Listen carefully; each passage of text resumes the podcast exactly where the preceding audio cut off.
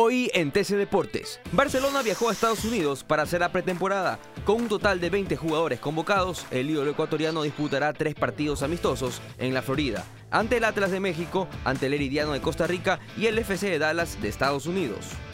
Miguel Ángel Ramírez, descartado para la Tri, el entrenador arribó a Asturias para ser presentado como nuevo director técnico del Real Sporting de Gijón de la Segunda División de España.